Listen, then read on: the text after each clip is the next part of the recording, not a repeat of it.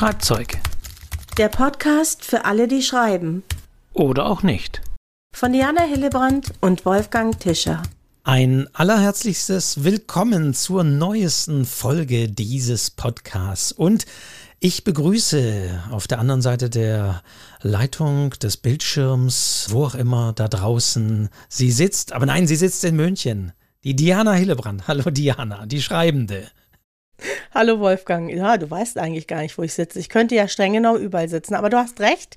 Ich sitze, wie so oft, wenn wir uns hier sprechen und sehen, in München. Und ich sitze in den Tiefen des Schwarzwalds. Du hast als Hintergrund, können die Leute nicht sehen, immer tatsächlich Blick auf München eingeblendet. Das ist auch der alte Trick von Fernsehsendungen, wenn man immer an irgendein Haus, irgendeine Stadt ranzoomt dann meint man, man ist vermeintlich dort und dann kommt der Schnitt und dann ist es die Studioaufnahme und man sitzt sonst wo.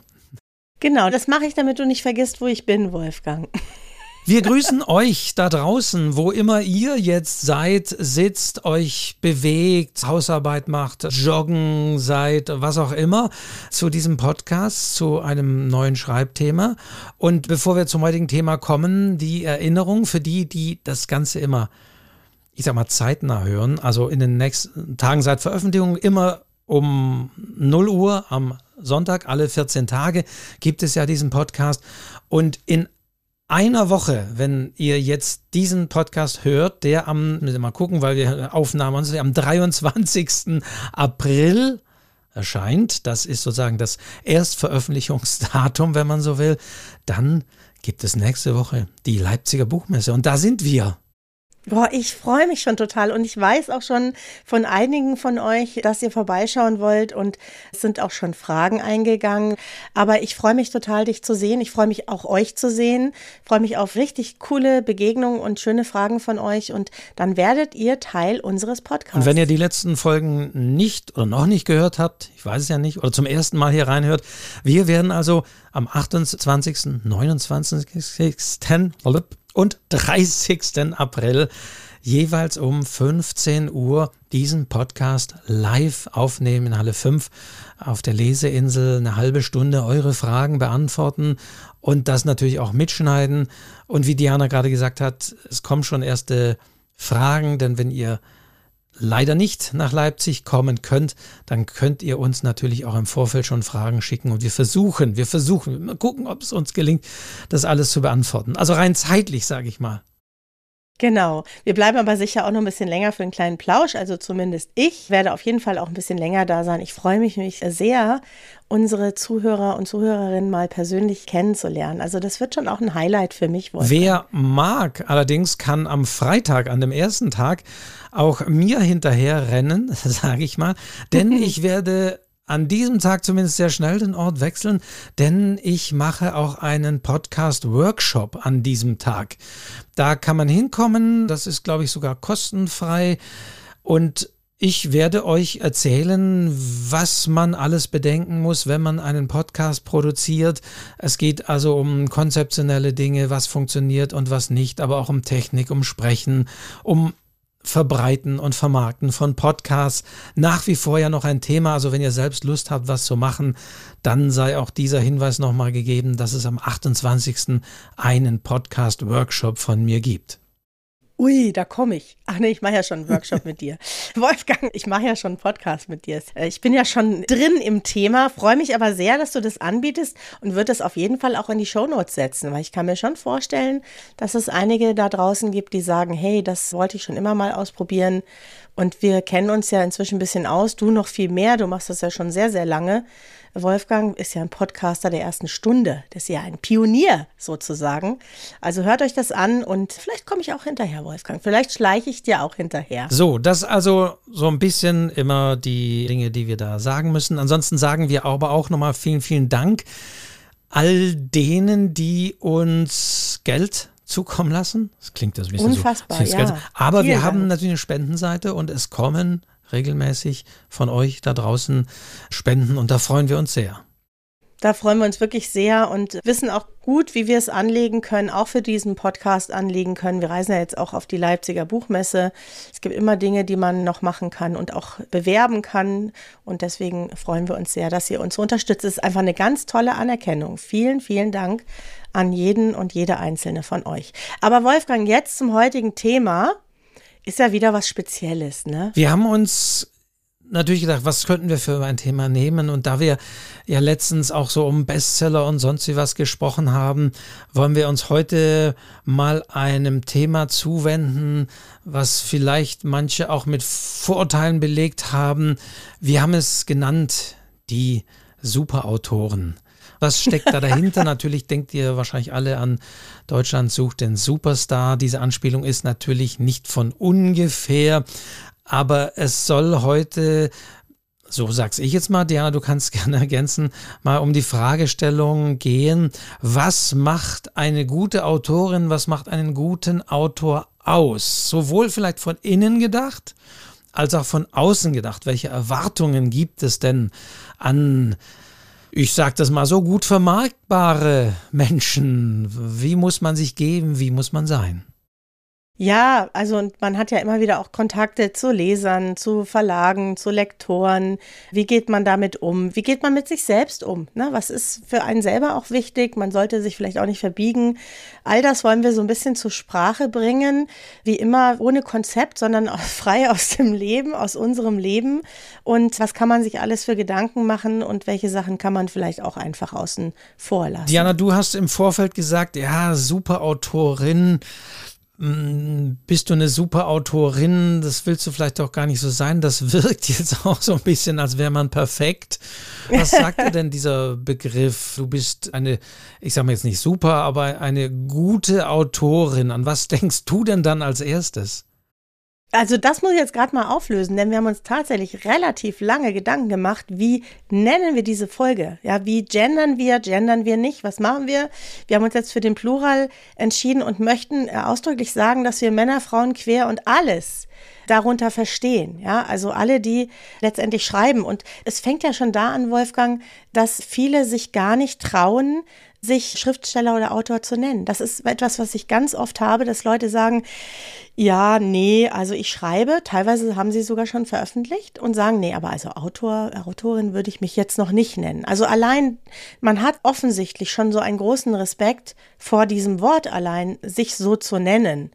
Jetzt gibt's aber keinen Ausbildungsberuf Autorin oder Autor. Ja, deswegen finde ich, wenn man veröffentlicht, wenn man schreibt, wenn man das Gefühl hat, das könnte sein, ja, auch ein Lebensinhalt werden, dann darf man sich auch so nennen. Warum denn bitte schön nicht? Es kommt sehr häufig auch immer, wenn ich sage, ja, die meisten leben da nicht davon, sondern machen das so nebenher, dann sagen einige, ach so, nur so als Hobby. Und das ist tatsächlich beim Autorendasein etwas, was manche Leute sofort als Hobby assoziieren, wenn die nicht mhm. davon leben. Und das haben wir auch oft genug gesagt. Da fängt es ja schon an, wirklich vom Schreiben, Leben oder sagen wir nochmal anders gesagt, von ihren Büchern, die sie wirklich veröffentlichen, leben können tatsächlich nur eine Handvoll Autorinnen und Autoren. Aber dennoch hört man dann sehr häufig, wenn man das so sagt, nein, das ist so nebenher oder die haben noch den und den Beruf. Ach so, die machen das als Hobby. Also für viele scheint das wirklich nur dann Beruf zu sein oder wirklich nur dann darf man sich so nennen, wenn man 100 Prozent von dieser Tätigkeit lebt. Und das ist ja sowieso nicht der Fall. Selbst die, die Bücher schreiben, schreiben dann eben vielleicht noch Texte für PR oder Marketingagenturen oder sonstige Dinge nebenher. Ja, bei Arno Geiger, glaube ich, habe ich es gelesen in seinem aktuellen Buch Das glückliche Geheimnis, dass er da auch Probleme hatte, wann kann er sich so nennen. Und einiges natürlich, und auch er das so definieren, ich nenne mich dann Autor oder Schriftsteller, wenn ich von außen so genannt werde, wenn mich die Leute so sehen. Ja, aber das ist ja auch wieder was, wie du schon sagst. Viele haben ja noch einen anderen Beruf, haben einen Brotberuf, weil es einfach auch wahnsinnig schwer ist, allein vom Schreiben zu leben. Das muss man einfach so sagen. Und ich finde ja, das sollte nicht von außen kommen, sondern wir selber, wir, die wir schreiben, sollten uns irgendwann so ernst nehmen und sagen, hey, das ist jetzt ein Teil von mir, ich mache das ganz ernsthaft, ich veröffentliche, ich schreibe Bücher, ich nenne mich jetzt Schriftsteller oder Autor. Warum denn nicht? Das ist auch so eine deutsche Kiste, weißt du?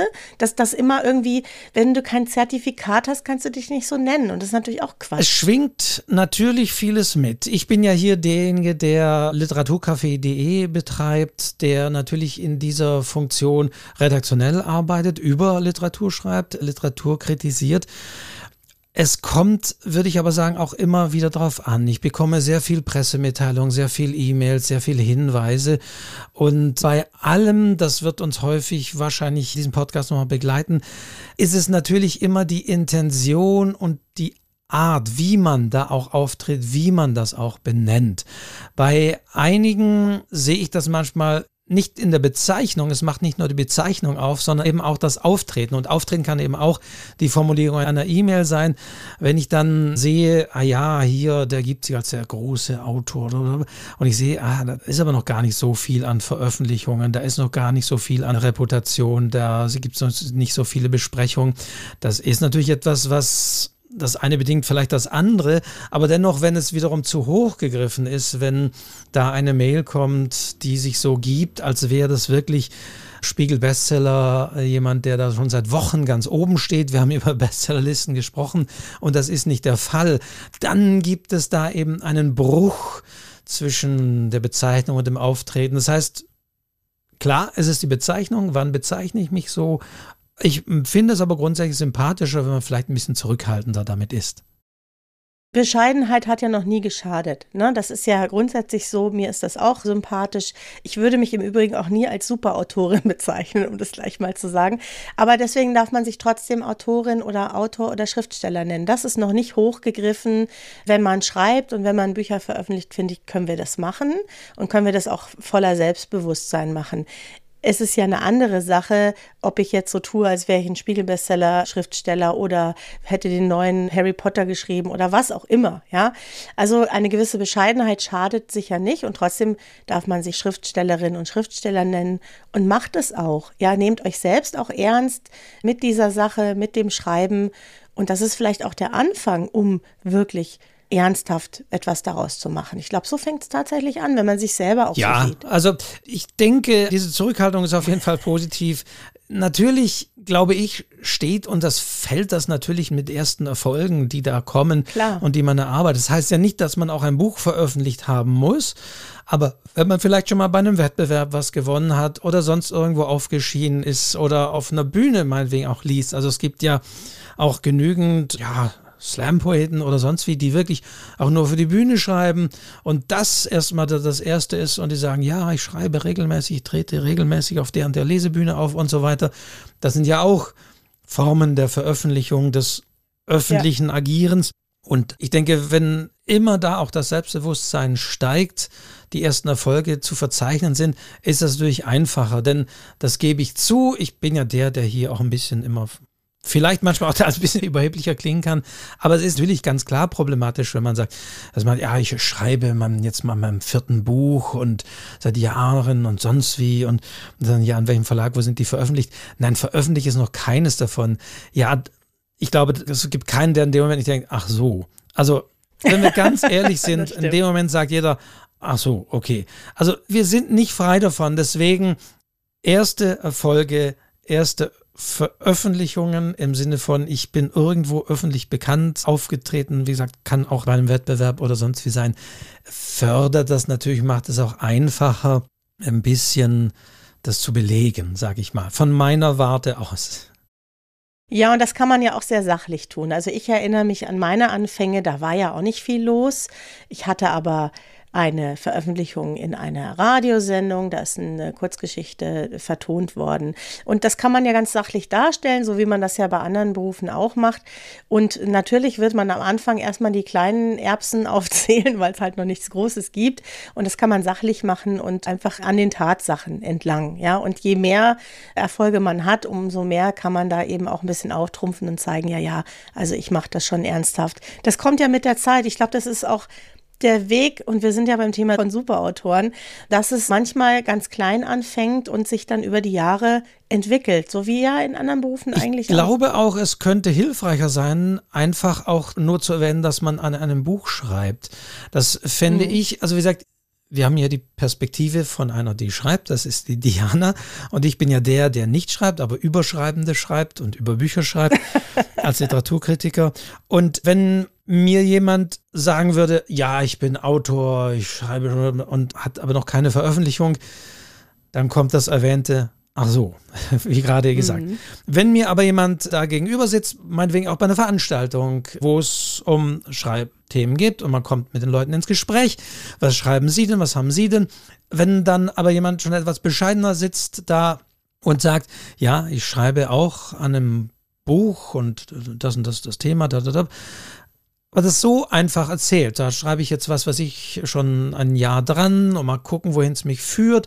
Also wenn ich ohne diesen Begriff zu verwenden, fände ich das vielleicht für den Anfang die interessantere und auch die bessere Art einzusteigen, einfach zu sagen, ich schreibe an einem Buch, anstatt wirklich mhm. gleich diesen Begriff am Anfang zu verwenden, ich bin Autorin. Mhm. Ja, da hast du vielleicht recht. Ich glaube, in so einem Fall ist es auch gut, wenn man einfach für das Thema begeistert. Ich weiß, mein Zugang war dann oft, dass ich gesagt habe, über was ich gerade schreibe und was mir daran wichtig ist. Also eher so die Inhalte gewählt habe, um darzustellen, was ich mache und so eben auch zu zeigen, dass das Ganze schon Substanz hat. Ja, auch wenn das Buch vielleicht noch nicht fertig ist.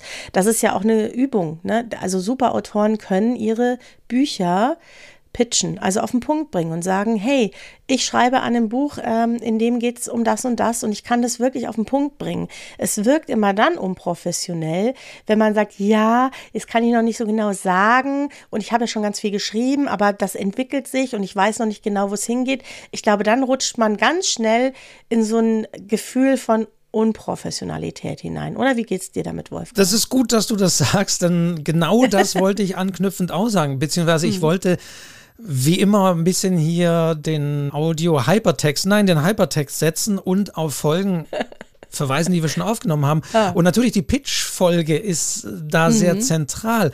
Und ich glaube tatsächlich, dass, also wir haben natürlich mit diesem Begriff Superautor, Superautorin immer so ein bisschen eine Ironie mitschwingen. Das ist euch hoffentlich da draußen auch ganz klar. Also wir definieren hier keine Dinge. Aber, und deswegen ist nochmal anknüpfen, exakt das, ob ich jetzt sage, ich bin Autor, Autor oder ob ich sage, ich schreibe an einem Buch.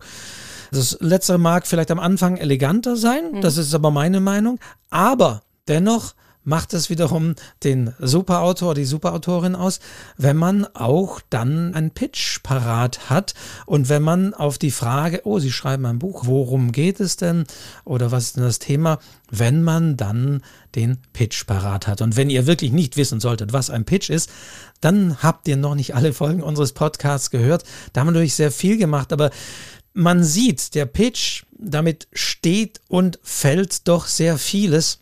Und das macht definitiv eine Superautorin, ein Superautor aus, wenn er auf diese Frage eine gute Antwort weiß und wenn auch das Ganze neugierig macht und man im Gespräch mehr wissen möchte. Genau, und wir sind ja hier gerade in der Folge kurz vor der Leipziger Buchmesse 2023. Ich weiß, da gibt es auch ein Format, da kann man, muss man sich allerdings anmelden, da kann man seine Buchprojekte pitchen. Ich finde das eine gute Übung. Ne? Also in der Lage zu sein, sein Buch auf den Punkt zu bringen, in wenigen Minuten zu sagen, was man macht, das zeigt einfach, du hast das ganze Thema im Griff, du weißt, was du tust, du weißt, auf was es hinausläuft. Und das wirkt auf jeden Fall auf andere, zum Beispiel auf einen Literaturkritiker wie dich oder auf Lektoren, einfach professioneller, als wenn man da so rumeiert, weißt du? Ja, da müssen wir mal in Ruhe drüber reden, aber kann ich jetzt nicht sagen und ich weiß auch noch nicht so genau. Das ist einfach schlecht, dann hat man es nicht im Griff rumeiern oder eben falsche Erwartungen wecken oder mhm. so tun, als wäre man hier kurz vor seinem Millionenbuchvertrag, ist immer problematisch. Aber mhm. sicher, sauber das zu benennen und neugierig machen, das ist definitiv schon mal ein guter Punkt im Auftreten ja, bei Veranstaltungen und wo man sich dann eben am Rande dann auch trifft und die Frage stellt, was machen Sie denn so? Ah, ich schreibe auch, ja, was denn? Ne? Hm. Ja, und weißt du, das ist eine Gratwanderung. Ich kann da viele verstehen. Und zwar, auf der einen Seite soll und will man eine gewisse Bescheidenheit haben. Ne? Ist einfach angenehmer. Auf der anderen Seite musst du dich ja auch ein Stück weit verkaufen. Du musst dich vermarkten. Du musst schon den Eindruck erwecken, dass das was ganz Tolles ist, was du machst und was du bist. Es fängt ja schon bei der Vita an. Eine Vita zu zu schreiben, fällt vielen so schwer, weil man plötzlich sozusagen sich selbst ein Stück weit bewerben muss. Ganz komisch. Ja, und mache ich auch immer mal wieder in den Schreibkursen, weil es vielen so schwer fällt. Und man sollte natürlich auch nicht irgendwelche Banalitäten da reinschreiben. Also es ist eine Gratwanderung zwischen, ich muss mich vermarkten, ich muss mein Buch stehen sozusagen, ich muss auf der anderen Seite aber auch bescheiden vielleicht wirken und zurückhaltend. Das ist nicht so einfach, ne? weil du musst dich verkaufen. Die Verlage wollen dich verkaufen, die wollen ja auch immer so, Weißt du, die wollen auch so Typen. Die sagen ja oft, wir kaufen keine Bücher, wir kaufen Autoren. Die wollen schon jemand, den du da hinstellen kannst und der eben eine gewisse Ausstrahlung hat oder irgendeinen Bezug zu dem Thema. Und das ist nicht einfach, sag ich dir. Das ist wirklich schwer, da so einen Mittelweg zu finden. Wenn wir uns da anlehnen, natürlich an die TV-Formate, die Stars der unterschiedlichsten Art suchen, sag ich mal, ohne jetzt da groß in die Kritik dieser Formate zu gehen und so. Aber was man ja da auch sieht, genau, es geht nicht mehr nur wie vor ein paar Jahren um jemanden, der ich sag's mal, gut singen kann oder sonst wie und der gewinnt dann, sondern die Geschichte dahinter ist immer existenzieller. Natürlich in diesen Formaten muss es natürlich auch eine möglichst dramatische Geschichte sein. Also ohne den Tod eines nahen Familienangehörigen geht da gar nichts, sage ich jetzt mal wirklich ein bisschen ironisch, aber ihr wisst, wie ich es meine. es ist tatsächlich so und es ist bei vielen dann so, dass sie sagen, das ist mir unsäglich, ich möchte das nicht. Ich möchte einfach, dass jemand nur was gut kann. Wenn jemand ein gutes Buch mir schreiben kann, dann ist das völlig unerheblich, was der sonst so gemacht hat. Das ist eine andere Diskussion, die dann auch wieder beginnt. Aber diese Trennung ist natürlich der Punkt und sich zu überlegen, wie vermarkte ich mich? Wo sind die Ansatzpunkte? Was könnte interessant sein? Ist natürlich schon eine, die man auch für sich treffen muss. Das ist auch manchmal gar nicht so einfach, selbst wenn man schon Bücher geschrieben hat. Das merke ich auch aktuell, wenn ich das so beobachte. Wie verkaufe ich mich? Wie verkaufe ich mein Buch? Gehe ich mehr über das Thema? Ich bin eine Person, die über dieses und dieses Thema gerne schreibt oder die und die und die Genres abdeckt? Oder gehe ich tatsächlich um die Geschichte, die erzähle und um die aktuelle? Also das ist schon auch eine Frage der Strategie, die man sich selbst natürlich auch setzen muss, wo man vielleicht auch mal fragen muss, weil man am Anfang ja sich alleine vermarkten muss. Später kommt noch der Verlag hinzu oder beziehungsweise man muss sich dann auch innerhalb des Verlages nochmal vermarkten. Aber am Anfang stehe ich ja alleine, ich und mein Buch. Ich möchte mich bekannt machen, ich möchte irgendwo aufscheinen, ich möchte ins Gespräch kommen, ich möchte Besprechungen haben, ich möchte bekannter werden, ich möchte noch ein weiteres Buch schreiben, ich möchte es auf die Bestsellerliste und so weiter und so weiter. Ja, ja, genau. Und dann ist eben auch die Frage, wie viel gebe ich von mir preis? Was erzähle ich wirklich? Also was für ein Typ bin ich? Bin ich sehr offen und kann auch sehr offen über mein Leben erzählen, was vielleicht auch sich immer wieder in den Büchern irgendwie widerspiegelt? Oder bin ich da eher zurückhaltend und habe eher so eine Autorenbiografie, die ich so nach vorne stelle und die privaten Dinge bleiben ein bisschen im Hintergrund? Also das muss man sich überlegen, denn das ist ja auch klar. Wenn man schreibt, ist das ein bisschen wie Ausziehen. Weißt du, das ist so, du gibst schon auch viel von dir preis. Du musst auch mit Fragen rechnen, die da irgendwie was mit dir zu tun haben. Und es ist die Frage, wie gehe ich damit um? Du kannst ja jetzt nicht alle Leute vor den Kopf stoßen und sagen, geht dich überhaupt nichts an. Oder vielleicht auch doch, auch das kann man ja sehr freundlich machen. Aber das sind tatsächlich Überlegungen. Was gebe ich von mir preis? Auch im Internet, auf Instagram. Was zeige ich den Leuten? Ja, wie präsentiere ich mich? Das sind wir wieder, wir haben beim Marketing-Thema ja darüber mhm. gesprochen. Mhm. Aber das ist schon auch eine wichtige Überlegung, die sich dann vielleicht auch im weiteren Verlauf abzeichnet. Ich bin immer als Superautor eine öffentliche Person. Mhm. Was immer die Öffentlichkeit auch heißt, wie groß die auch ist, ob das jetzt nur äh, ein paar Follower bei Instagram sind oder ob das jetzt wirklich schon ein Buch ist, was auch die breiteren Medien aufgreifen, im Radio oder gar Fernseh kam. Aber immer stellt sich natürlich die Frage, ich bin zwar der ich bin, aber trotzdem bin ich da diese öffentliche Figur und wie möchte ich da aufscheinen, was möchte ich von dem Privaten hergeben. Wenn dann, ich sag mal, tatsächlich ein Fernsehteam kommt und sagt, wir machen da einen Bericht bei Self-Publishern, ist das ja auch ja der Fall gewesen. Aktuell ist es nicht mehr ganz so im Fokus, aber dennoch ist allein da schon die Frage, ja, wir kommen bei Ihnen vorbei. Oder wenn man sich nur mit jemandem von der Zeitung trifft, sagt man dann, ja, kommen Sie bei mir vorbei und wir trinken im Wohnzimmer einen Kaffee.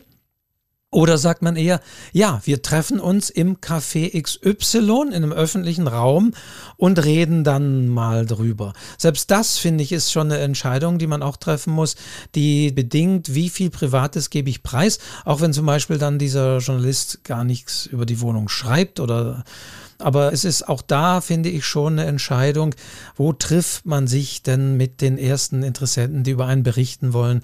Geht man da, sagt man, ja, kommen Sie bei mir vorbei?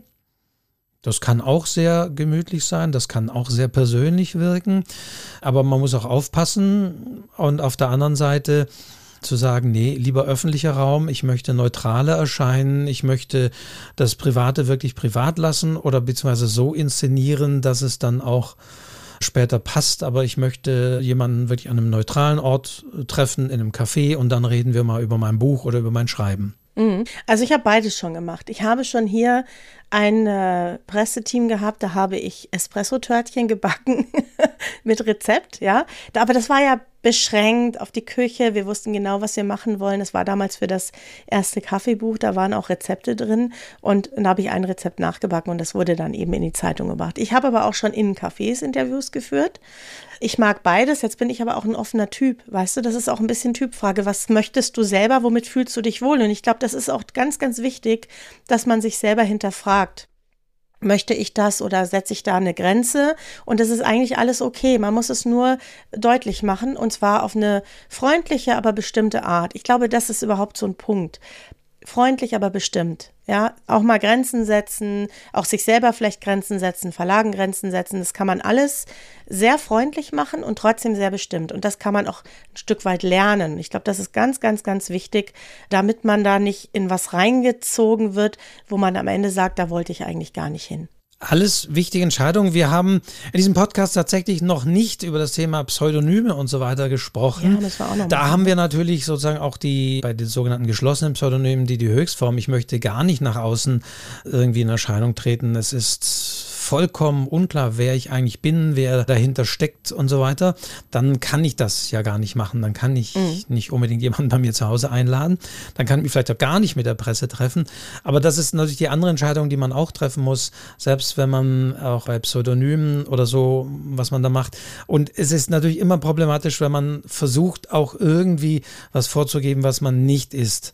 Das kann manchmal auch hinten runterfallen, wenn es dann um Treffen oder sonst wie geht. Das mag die Extremform sein, aber auf jeden Fall von Anfang an das gut überlegen und nicht auch in eine Euphorie geraten, denke ich, wenn man so die ersten Erfolge oder will jemand kommen, sondern sich wirklich überlegen, wie inszeniere ich mich? Denn umgekehrt bin ich natürlich jemanden, der nicht nur Bücher ein bisschen genauer analysiert, sondern der auch in Interviews und wenn das so eine Zuhause-Situation ist, natürlich. Ja, der nutzt das kennen, aus. Wir kennen das Wolfgang. ja auch bei unseren Zoom. Ja, natürlich, der darauf achtet, was steht da im Hintergrund, was ist da, mhm. wie ist die Wohnungseinrichtung, steht da ein Fliesentisch im Wohnzimmer oder sonst Deswegen habe ich ein Münchenbild im Hintergrund. Ja, ja, selbst da Genau, selbst mhm. das ist ja schon mhm. eine Entscheidung, wenn man heutzutage vielleicht eher eine Zoom-Konferenz vielleicht auch mal mhm. mhm. mit jemandem, mit wem auch immer, es kann ja auch sogar auch schon mit einem Verlag oder sonst wie sein, macht. Selbst da ist es die Entscheidung, was baut man sich in den Hintergrund rein. Und wir sehen das ja wieder bei den YouTubern, dass da eben auch die vermeintliche private Wohnung einfach nur Kulisse ist und alles, was in Regalen steht und da aufgebaut ist oder als Accessoire irgendwo positioniert ist, ist ganz genau darauf abgestimmt, womöglich sogar ans rechte Licht gesetzt und fällt der Schatten denn richtig und ist das gut erkennbar. Also da sieht man sehr viel Inszenierung. Man muss das nicht übertreiben, man wird auch gar nicht alles im Blick haben können. Aber beim Thema Superautor ist es natürlich immer eine Frage der Inszenierung und in erster Linie fangen wir mal der an, die man hoffentlich so ein bisschen selbst in der Hand hat, wie man sich inszeniert. Ja, also Inszenierung ist ein gutes Thema, Wolfgang. Und weil du gerade sagst, Zoom-Hintergrund, das ist zum Beispiel was, da habe ich mir ganz früh Gedanken drüber gemacht und habe zum Beispiel auch teilweise in Coachings oder auch in Gesprächen mit Verlagen einen passenden Hintergrund gewählt. Manchmal einen Hintergrund, der so ein Teil einer Geschichte von mir sein könnte. Du glaubst gar nicht, wie gut das ankommt, ja?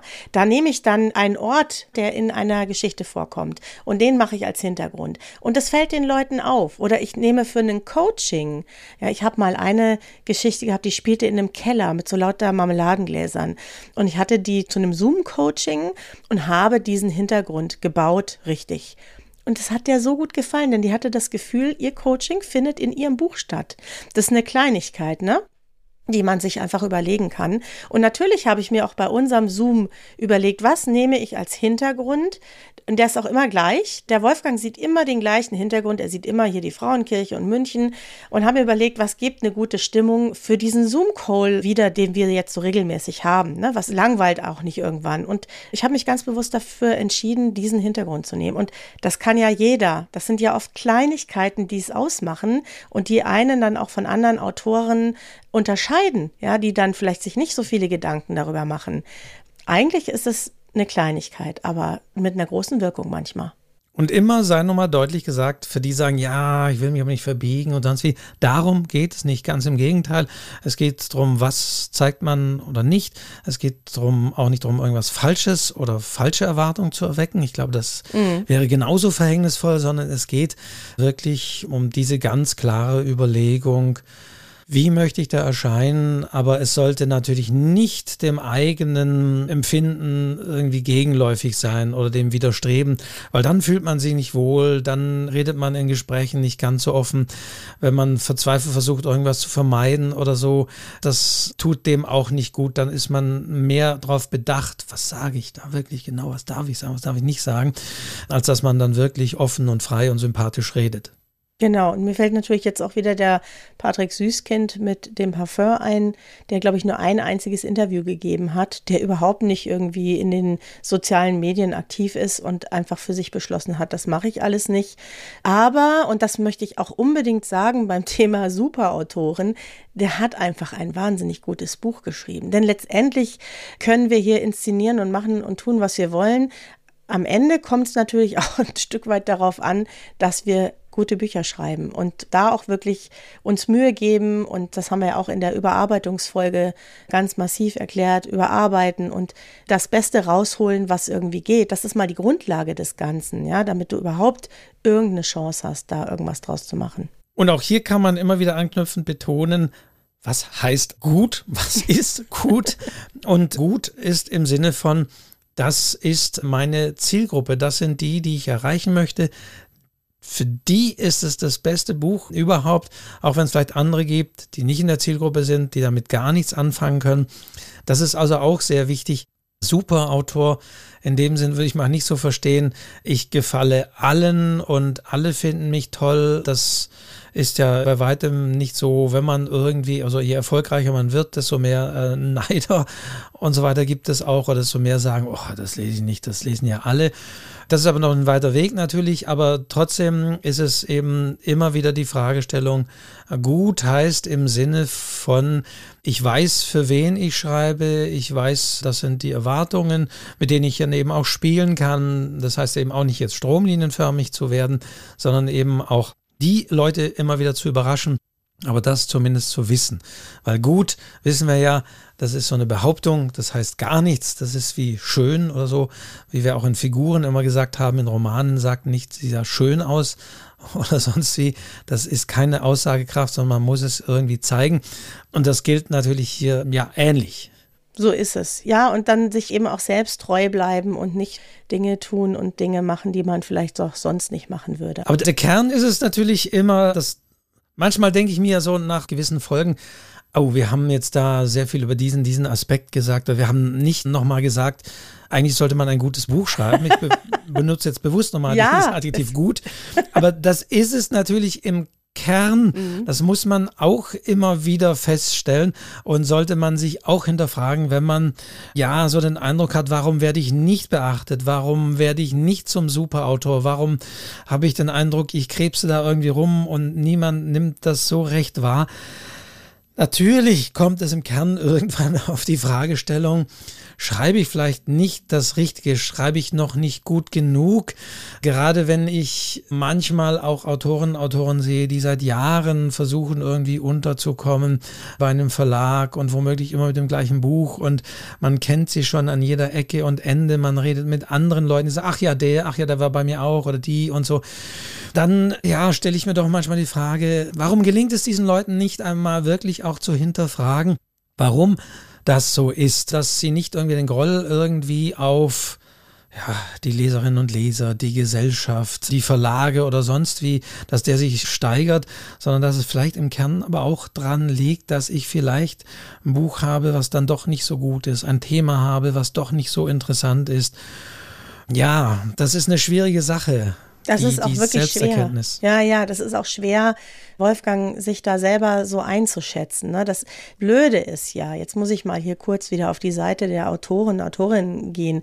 Das Blöde ist ja, dass du Absagen bekommst, aber du bekommst nie eine Begründung. Also du kriegst häufig nicht gesagt, hey, das Thema ist toll, aber wir finden, dass du zu allgemein schreibst oder da sind zu viele Personen drin oder deine Dialoge sind schlecht geschrieben. Man kriegt ja kein konkretes Feedback, weil die Verlage und Lektoren natürlich wissen, wenn ich da anfange, dann hört das nicht mehr auf. Dann geht das hin und her. Dafür fehlt denen die Zeit. Ich verstehe das. Aber das ist irrsinnig schwer, dann zu sagen, naja, woran liegt es denn? Ja? Oder liegt es vielleicht daran, dass es nicht ins Programm passt? Oder dass sie gerade schon drei Bücher mit so einem Thema haben, aber ich weiß nichts davon, weil die ja lange im Voraus planen. Das ist wirklich sehr, sehr schwer.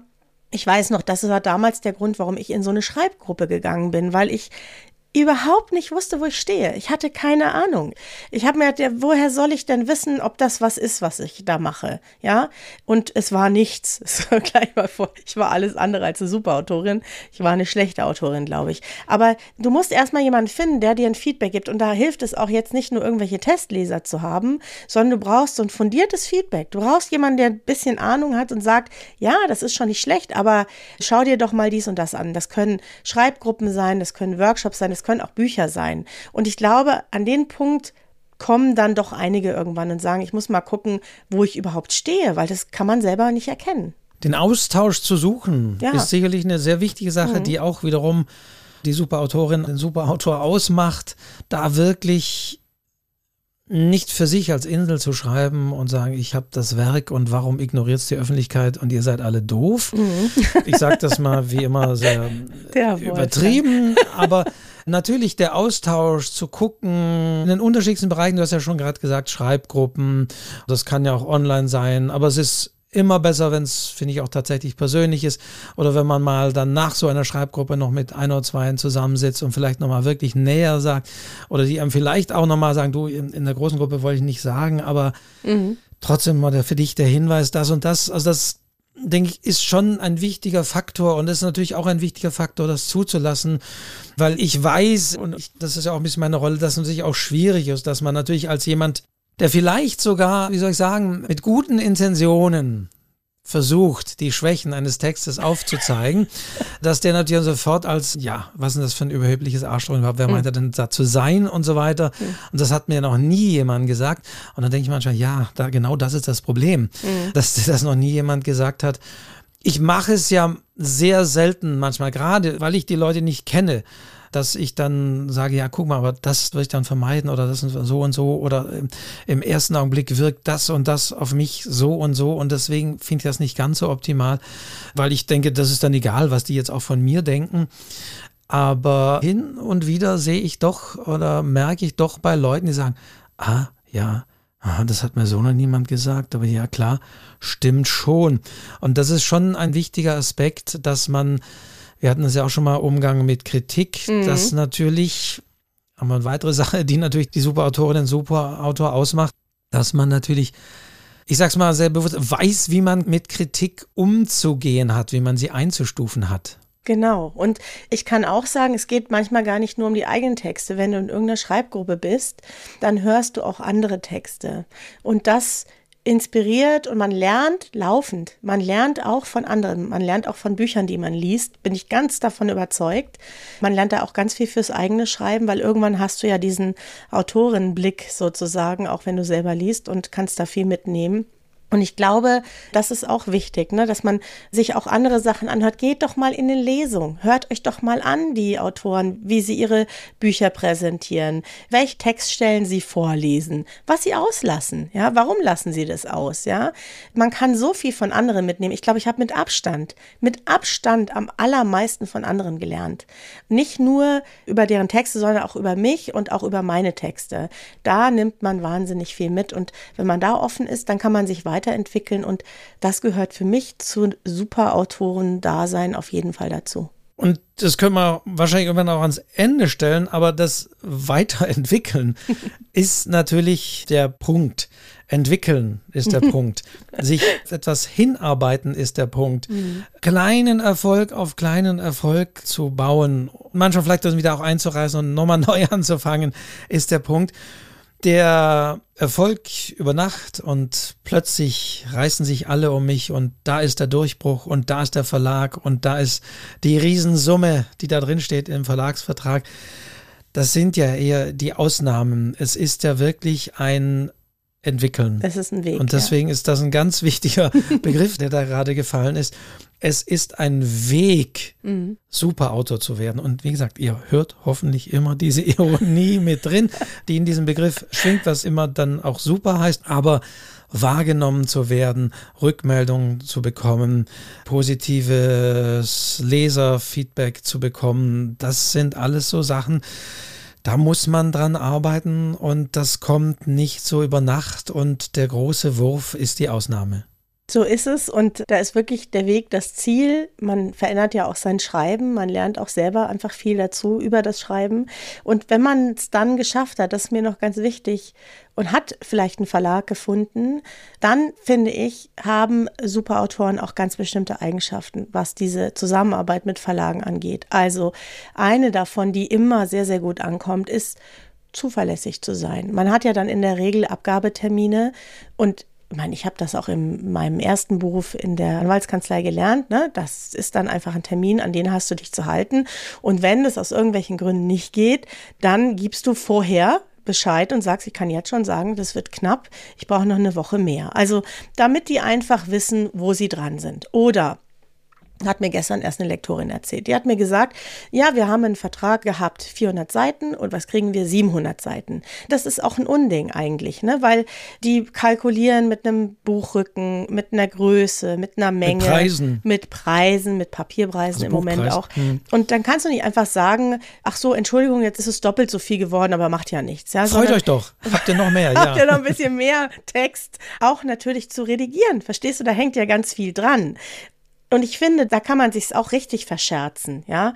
Wenn du nicht das ablieferst, was besprochen ist, wenn du nicht zuverlässig bist. Man soll aber jetzt auch nicht jeden Tag die Lektoren anrufen und nerven, ja. Und irgendwie ständig hier denen auf die Pelle rücken, weil die haben wirklich auch wenig Zeit und viele Autoren in der Regel. Also auch da ein bisschen zurückhalten, sich melden, vielleicht per Mail und nur wenn es wirklich wichtig ist. Das sind auch so Sachen. Wie bist du in der Zusammenarbeit als Persönlichkeit? Meckerst du ständig rum oder bist du ein optimistischer Mensch? Wie gehst du mit anderen um? Ich glaube, das macht auch total viel aus. Wolfgang lächelt. Vielleicht ist die Folge einfach, wie man ein guter Mensch ist. Wolfgang lächelt leise vor sich. Ja, weil es natürlich, ja, weil ich jetzt schon wieder manche Hörerinnen und Hörer mitdenke, sozusagen, die jetzt sagen, ja, jetzt erzählt sie hier immer, sei pünktlich, zieh dich gut an, benimm dich gut und kleckere nicht beim Essen oder so. Genau. Wolfgang. Aber dennoch, natürlich sind diese Punkte, also Verlässlichkeit, was du gesagt hast, oder Zuverlässigkeit, mhm. auch bei Lesungen zum Beispiel, natürlich, wenn man eine Lesung hat, dass man rechtzeitig da ist, dass man vielleicht auch sagt, was man braucht für die Lesung, was weiß ich, wenn man auch ein Sachbuchautor ist, dann sagt, ja, es wäre gut, ich brauche immer eine Flipchart, um da, weil ich gerne dann noch was aufzeichne oder so, dass man sich das auch genau definiert, dass man rechtzeitig kommt, dass man sich den Raum nochmal anschaut, wo man liest und dass man da auch eine gewisse Zuverlässigkeit hat. Das zieht sich ja dann in vielen Dingen des Autoren, Autorendaseins durch, dass man ja, verlässlich und freundlich ist und die Leute wirklich wissen, ja, auf den kannst du dich verlassen, oh, den kannst du einladen, da ja, kann man auch was von erwarten, dass das funktioniert. Genau, also ich mache ja auch viele Lesungen aus meinen Kinderbüchern und ich bin überzeugt davon, dass sich das irgendwann rumspricht. Weißt du, ich habe ja keine Leseagentur oder sowas, das kommt von allein und ich denke, das spricht sich einfach rum. Wahrscheinlich gibt es dann irgendwann auch meine Webseite her, da stehen die ganzen Termine drauf, dass ich eingeladen werde, weil man weiß, das, was man bekommt, ist eine gut gelaunte Autorin mit einem Buch, das sie gerne vorliest, gut vorbereitet ist, die ein paar Highlights dabei hat, auch für die Kinder. Ich habe ja immer so Originalillustrationen dabei. Das Ganze habe ich übrigens auch dargestellt auf meiner Webseite, dass man genau weiß, was einen erwartet. Und ich finde, das dürfen die auch erwarten. Ja, die zahlen nicht wenig Geld dafür und die sollen auch wissen, da kommt jemand, der das sehr ernst nimmt und auch möchte, dass die Kinder und die Zuhörer wirklich eine tolle Veranstaltung haben. Denn das heißt es ja letztendlich, man will ja geliebt werden. Ja. Wir alle wollen ja irgendwie geliebt werden. Ja. Und man will ja auch als Superautor irgendwie geliebt, man will ja nicht mhm. gefürchtet werden oder sonst wie. also natürlich gibt es auch irgendwie so ganz merkwürdige Leute und die Starallüren haben und so weiter. Aber letztendlich will man ja geliebt werden und das gelingt eben am besten, indem man selbst natürlich auch das ausstrahlt, indem man selbst nicht diese Starallüren hat. Ich glaube, ich hatte es sogar in der letzten Folge ja gesagt, beim Thema Bestseller war es, da hatte ich gesagt, auf jeden Fall, dass also meine Erfahrung ist wirklich, dass die unkompliziertesten mitunter wirklich tatsächlich die berühmten Autoren sein, die das organisiert haben, die das wissen, die nicht sagen, ja, ich muss jetzt zu dem Termin, ich kann jetzt hier keine Unterschrift geben, weg, sondern wie gesagt, selbst ein Sebastian Fitze, klar, der muss irgendwann doch mal Zeiten einhalten, aber trotzdem habe ich da noch nie erlebt, dass er da irgendwie harsch wäre, sondern dann wird halt nochmal kurz am Rande, wenn er zur Bühne geht, nochmal ein Buch Buch signiert und so, ja, ganz klar. Also man muss natürlich dann auch aufpassen, aber man sollte sich natürlich klar machen, ich will ja geliebt werden, ich will ja gelesen werden, ich möchte ja wahrgenommen werden und jede Leserin und jeder Leser ist da wichtig. Das ist auch ein Punkt, den man auch hier nochmal betonen muss, weil man ja nie weiß, heute mehr denn je mit den Social-Media-Kanälen. Mit wem hat man es da zu tun? Wer hat da vielleicht welche Reichweite? Was hat dieses junge Mädel da schrecklich? Und dann war es irgendwie eine, eine bekannte TikTokerin und die macht dann gleich dazu irgendwas.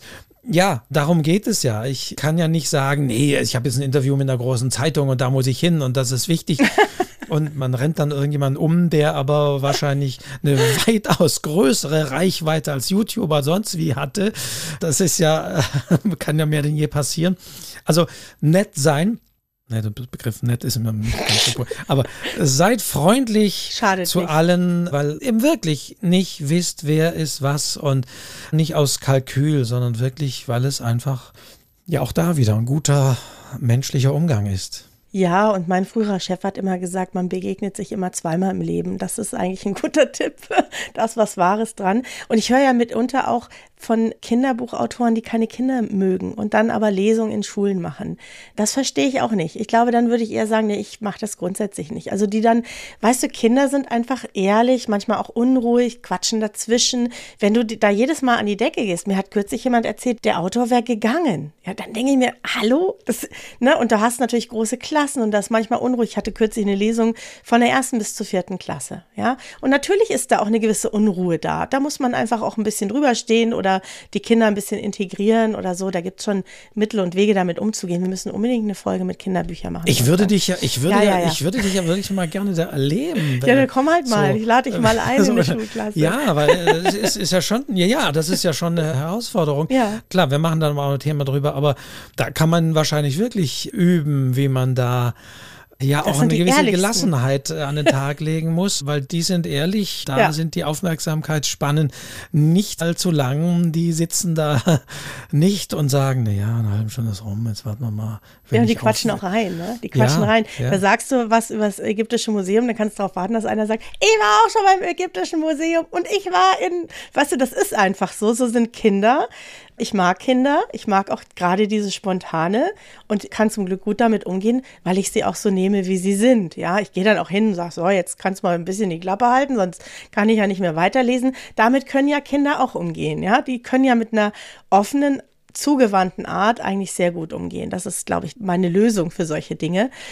Aber wenn ich schon von vornherein weiß, mein Nervenkostüm ist ganz dünn und Kinder sind auch nicht so ne, mein Lieblingspublikum, dann würde ich mir tatsächlich auch überlegen, ob ich da überhaupt Lesungen mache oder ob ich vielleicht einfach sage, nee, das lasse ich aus, das ist nicht meins, ich mache irgendwie was anderes und die Kinder sollen die Bücher selber lesen, ist auch in Ordnung. Als Kinderbuchautor ist es schwieriger, aber durchaus, wenn man sagt, ja, was weiß ich, Workshops für Jugendliche mache ich nicht. Mhm. Man sagt, nee, kann ich nicht, ist nicht mein Klientel. Mhm. Dann ist das aber auch eine Aussage, die ja. man ja auch treffen kann und die man ja auch nett und freundlich sagen kann. Nee, aus den und den Gründen das lieber nicht, anstatt zu sagen, okay, nehme ich das auch noch mit. Mhm. Ich will ja ein super Autor sein.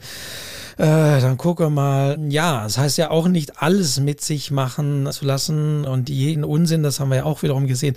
Das kann auch in Dinge führen, die man irgendwann nicht mehr unter Kontrolle hat. Es das heißt, auch sich gegebenenfalls von gewissen Dingen auch abzugrenzen oder klar zu sagen, ja, das mache ich oder das mache ich nicht oder in dem Umfeld mache ich es oder da mache ich es nicht. Genau. Also das ist auch eine wichtige Sache. Wir sind wieder beim Thema natürlich Inszenierung und natürlich auch das dann klar auch zu sagen, was ich nicht mache, bevor ich irgendwo reinfalle mit irgendetwas und später dann sage, oh, ich habe es doch gewusst, ich hätte es sein lassen sollen. Ich finde es so wichtig, was du gerade sagst, weil ich habe gerade ganz viele Leute um mich herum, die sagen, ich habe ein Problem damit, Nein zu sagen. Und dann wirst du natürlich irgendwann, ne, das, das sind dann Leute, die dann auch wirklich richtige Probleme kriegen, psychische Probleme, weil sie dann das alles nicht mehr bedienen können. Und ich kann sehr freundlich Nein sagen. Ich mache zum Beispiel keine Workshops für Jugendliche, weil ich finde, es ist ein ganz anderes System. Ich muss ganz andere Sachen vorbereiten, andere Texte vorbereiten. Die haben eine andere Lebenswelt. Ich habe mich irgendwann für Erwachsene entschieden, obwohl ich das mit den Kindern schon auch gut könnte. Manchmal habe ich sowas in Schulen gemacht, aber nicht wirklich als Kurs angeboten. Und ich weiß auch warum, weil es ist ein anderes Konzept. Und ich kann aber sehr freundlich Nein sagen und kann dann vielleicht auch sagen, ich mache es leider nicht, aber ich kenne eine Kollegin oder einen Kollegen, da können Sie mal nachfragen. Es gibt ja immer noch andere zum Glück auf dieser Welt. Und da kann man ja auch mal für jemand anders Werbung machen. Aber soll ich auch noch einen Artikel für die Federwelt drüber schreiben. Freundlich Nein sagen. Freundlich sagen, hier ist meine Grenze, das ist nicht in Ordnung. Da muss man gar nicht unfreundlich oder böse oder garstig sein, sondern klare Verhältnisse schaffen. Finde ich ganz, ganz, ganz wichtig. Übrigens in jeder Lebenslage, auch in der Ehe, ist es total wichtig, ja. Das ist einfach, das sollte man irgendwann mal lernen. Das ist ein wichtiger Punkt. Okay, freundlich Nein sagen, aber du hast noch einen anderen Punkt, natürlich jetzt, wenn du gerade Kollegen erwähnt hast. Mhm. Ich glaube, auch eine gewisse Kollegialität an den Tag legen mhm. schadet nicht. Es gibt natürlich die unterschiedlichsten Gruppen online oder sonst wie v, äh, angefangen beim VS oder Self-Publisher Verband und und und, sich natürlich da auch zusammenzutun und dann nicht meinen, ich bin hier der Superautor und stehe für mich und möchte mit all dem nichts zu tun haben, weil da sind ja auch Leute drin, die haben noch gar keinen Erfolg oder so. Nee, das wäre auch nicht gut. Ich denke auch da, der Austausch ist von Vorteil und wie du auch sagst, das ist manchmal durchaus auch ähm, zeugt von einer gewissen Souveränität, wenn man sagt, ich mache das nicht, aber ich kenne jemanden, fragen Sie mal, die, äh, die macht das, da weiß ich das und so weiter dann zeigt das auch, dass man auch da ja im Umgang noch andere Autorinnen, Autoren kennt und gerne auf die verweist. Hatten wir auch schon mal bei dem Thema, dass es auch da wieder bei den Bekannten, bei den Großen häufig so ist, dass die auch Buchtipps geben für Kolleginnen und Kollegen. Und das ist nicht nur eine, wie soll ich sagen, so, so eine antrainierte Sache, ja, da stelle ich mich da, wie, wie, wie groß hier ich großzügig ich auch anderen nochmal hier Aufmerksamkeit gebe. Nee, sondern das ist einfach auch wichtig, da im Austausch zu sein, da entsprechend auch Empfehlungen geben zu können, weiterverweisen zu können, wenn man sagt, nee, ich mache das nicht, aber beim nächsten Mal ist man aber dann vielleicht diejenige, die dann sagt, ja, jetzt haben wir mal was anderes und das wäre doch was für Sie. Ja, so ist es. Und überhaupt Interesse an anderen zu zeigen, an anderen aus der gleichen Sparte. Ich meine, Wolfgang, sonst hätten wir uns vermutlich nie kennengelernt. Was wäre dieser Welt entgangen, wenn wir uns nicht kennengelernt hätten? Naja. Also Interesse an anderen zu zeigen und du nimmst ja immer auch irgendwas mit, ja. Selbst wenn du für dich sagst, naja, das ist nichts für mich, das kann ich nicht machen, ja. Auch das ist ja eine Erkenntnis, sich zu vernetzen und offen miteinander umzugehen und sich auch auf einer Ebene zu sehen, sich nicht über andere zu erheben. Das sind Sachen, die sind mir ganz wichtig, nicht nur als Schriftstellerin, sondern auch im Leben. Und das ist auch für Leute, die jetzt in meinen Kursen sitzen oder die mit mir zu tun haben, die finden das schön, ne? dass ich mich nicht erhebe, dass ich mich nicht als der Superstar fühle. Bin ich ja auch nicht, sondern eine von vielen und das macht unser Leben bunt und, und lebenswert. Und ich will ja auch gar nicht alleine sein. Wer will das schon?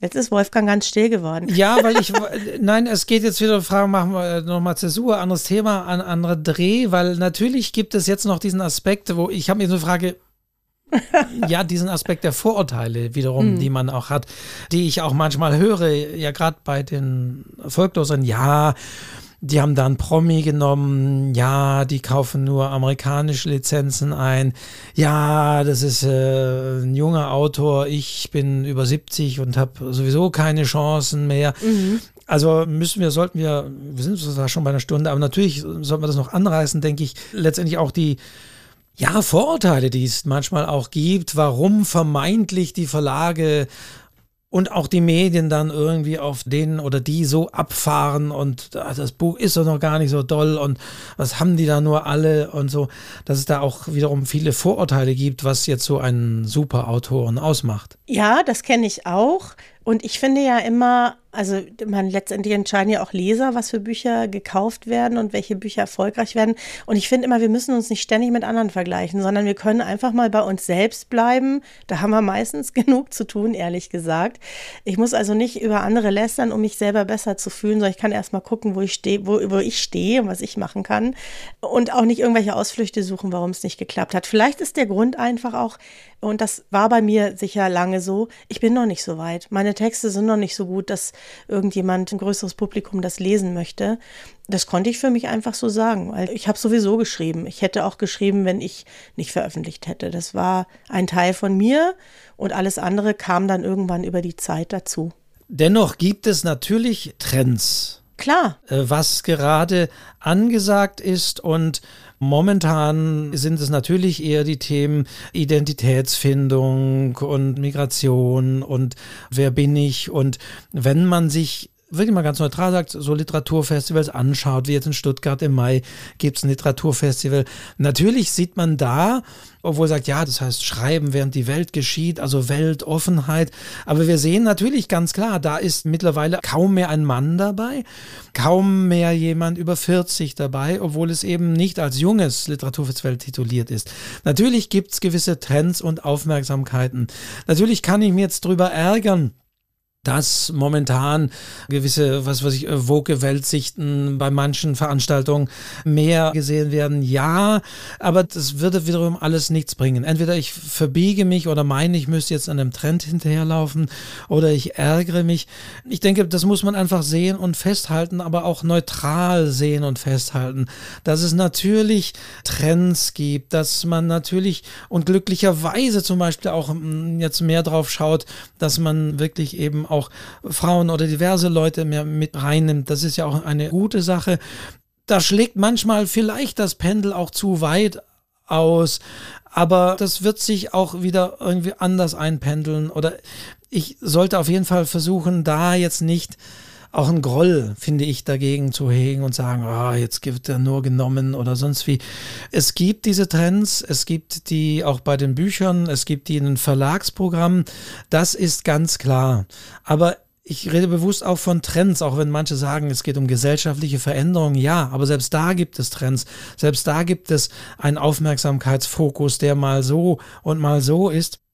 Und es wäre, glaube ich, verheerend, wenn man jetzt versuchen würde, vielleicht noch irgendwie auch diesem Trend hinterherzulaufen, den zu besetzen. Vielleicht, und da sind wir wieder bei der Definition der eigenen Geschichte und der Inszenierung, jetzt vielleicht die Inszenierung umzuwerfen und ganz andere Aspekte reinzunehmen und zu sagen, ja, aber hier, das tut dem Ganzen nicht gut. Manchmal hilft auch ein bisschen abwarten und jetzt nicht irgendwie denken, ah, jetzt habe ich keine Chance mehr, weil ich bin schon über 50 und das war's.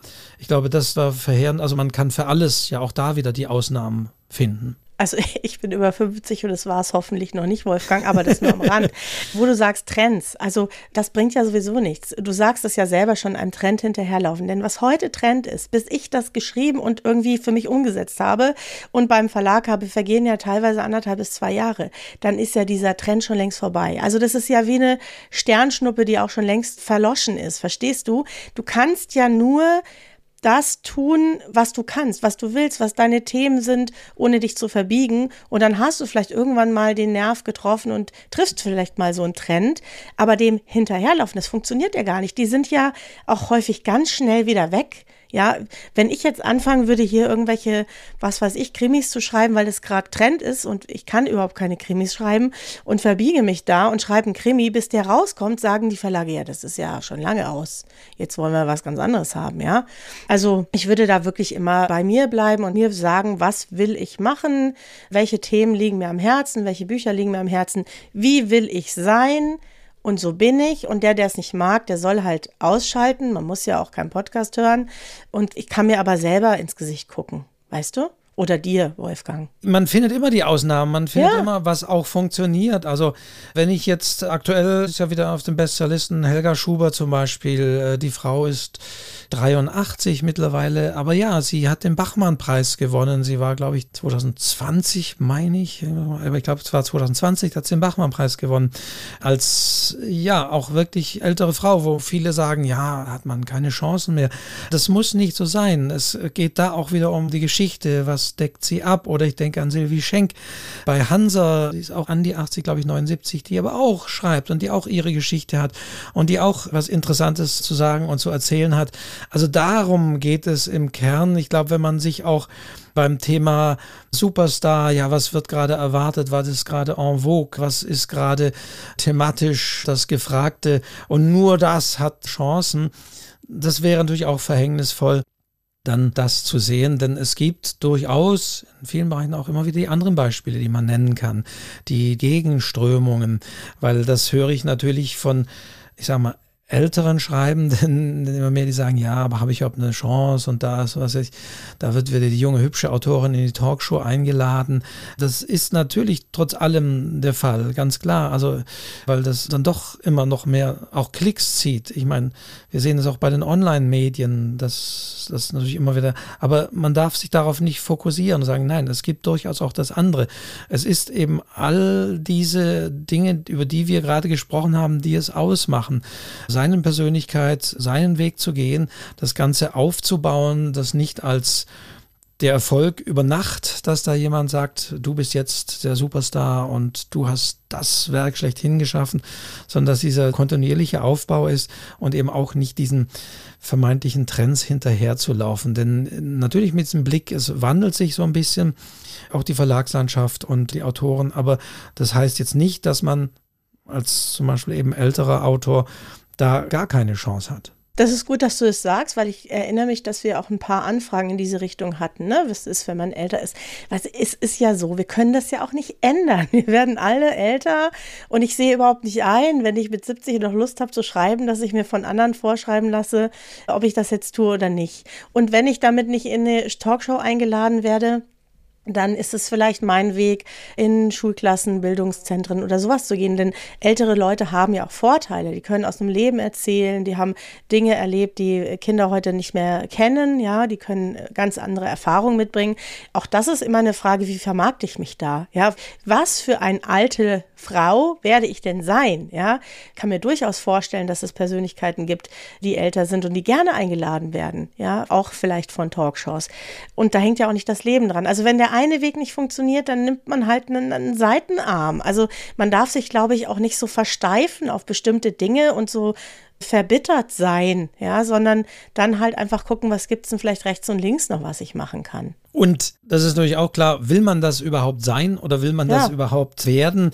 Ich habe gerade, weil ich ja auch in Leipzig am Donnerstag mich mit Arno Geiger unterhalte, um 13 Uhr dort auf der Bühne in der Halle 5 und er hat ja dieses Buch geschrieben, das glückliche Geheimnis. Und da beschreibt dann, das finde ich auch sehr interessant, was passiert ist, als er den Deutschen Buchpreis damals, also er war der erste Gewinner des Deutschen Buchpreises mhm. damals und dass es da ihm nicht gut getan hat, dieser Erfolg, der auch über, über ihn plötzlich da über Nacht sozusagen auch reingebrochen ist. Er beschreibt auch natürlich, wie selbst der Verlag zunächst das Buch gar nicht machen wollte und geschoben hat und sein damaliger Lektor sehr sich für ihn eingesetzt hat und dass man sein Buch damals, wie was, es geht uns gut, glaube ich, hieß, oder auf jeden Fall sein, sein Gewinnertitel hatte man damals auch für den Deutschen Buchpreis gar nicht eingereicht. Die Verlage Ach. reichen in der Regel ja die Titel ein. Mhm. Es können aber die Jurymitglieder Titel nachnominieren, von denen sie sagen, oh, das sollte schon dabei sein. Und das, das wurde dann gemacht und so weiter. Und dann kam über Nacht sozusagen dieser Erfolg und er war dann nur noch ein Getriebener, mhm. er war in Hotelzimmern, hat viel zu viel Veranstaltungen gemacht, stand dann neben sich. Auch das ist keine super Erkenntnis, dass der Erfolg einen auch irgendwie fertig machen kann und, und verderben kann. Aber das fand ich dann doch sehr interessant, wie er das auch sehr mit Blick auf sich selbst sagt. Das war nicht seine Sache. Er war eher der Autor, der am Rande steht. Und das kommt ja vielleicht manchmal noch hinzu, dass man vielleicht manche Verbitterte erlebt, die sagt, ah, warum immer die und warum sonst wie. Die aber, wenn sie dann selbst da stünden, auch vielleicht das gar nicht so, auch gar nicht so gut fänden. Mhm. Also das muss man auch im Blick haben. Deswegen, viele haben das Buch schon gelesen und ich denke mal, das Buch hat jetzt auch Höhen und Tiefen von Arno Geiger. Aber dennoch ist das auch eine sehr gute Erkenntnis, dass der Erfolg auch einen fertig machen kann und es nämlich eine ganze Zeit lang auch braucht, damit fertig zu werden und vor allen Dingen auch das nächste Buch dann danach zu schreiben. Ja, es hat alles auch immer Schattenseiten, wie man so schön sagt, gell?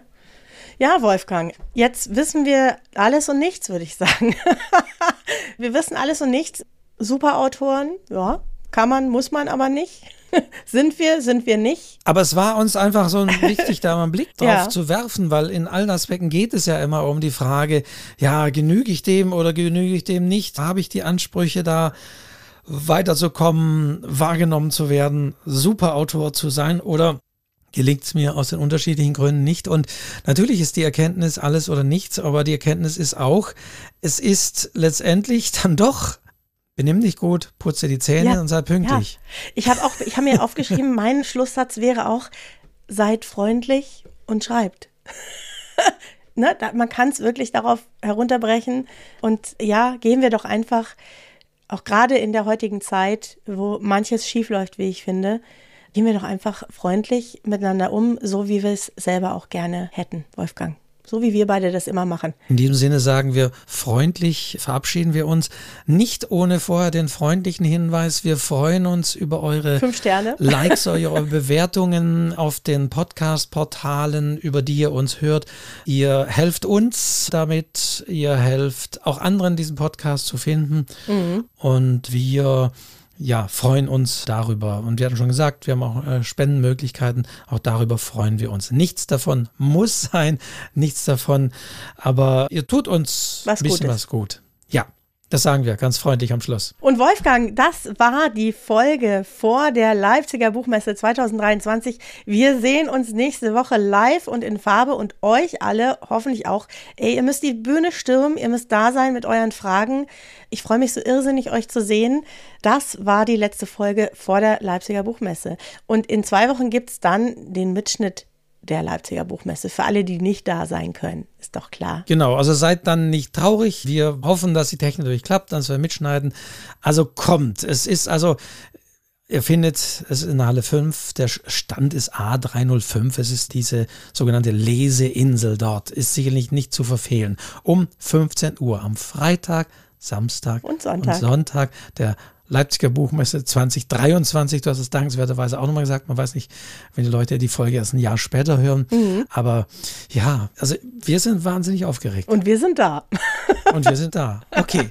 Wolfgang, es war mir ein Vergnügen. Du Superkritiker, Journalist, guter Freund und alles Mögliche. Ja, ich sage jetzt nicht Superautorin, weil du am Anfang sagst, das äh, willst komisch. du gar nicht sein und das klingt komisch für dich. Mhm. Insofern sagen wir euch allen da draußen vielen Dank, dass ihr wieder zugehört habt. Bis zum nächsten Mal, wann und wo und wie auch immer, spätestens in 14 Tagen hier. Genau, bis dahin sagen wir wie immer, ciao. Ciao.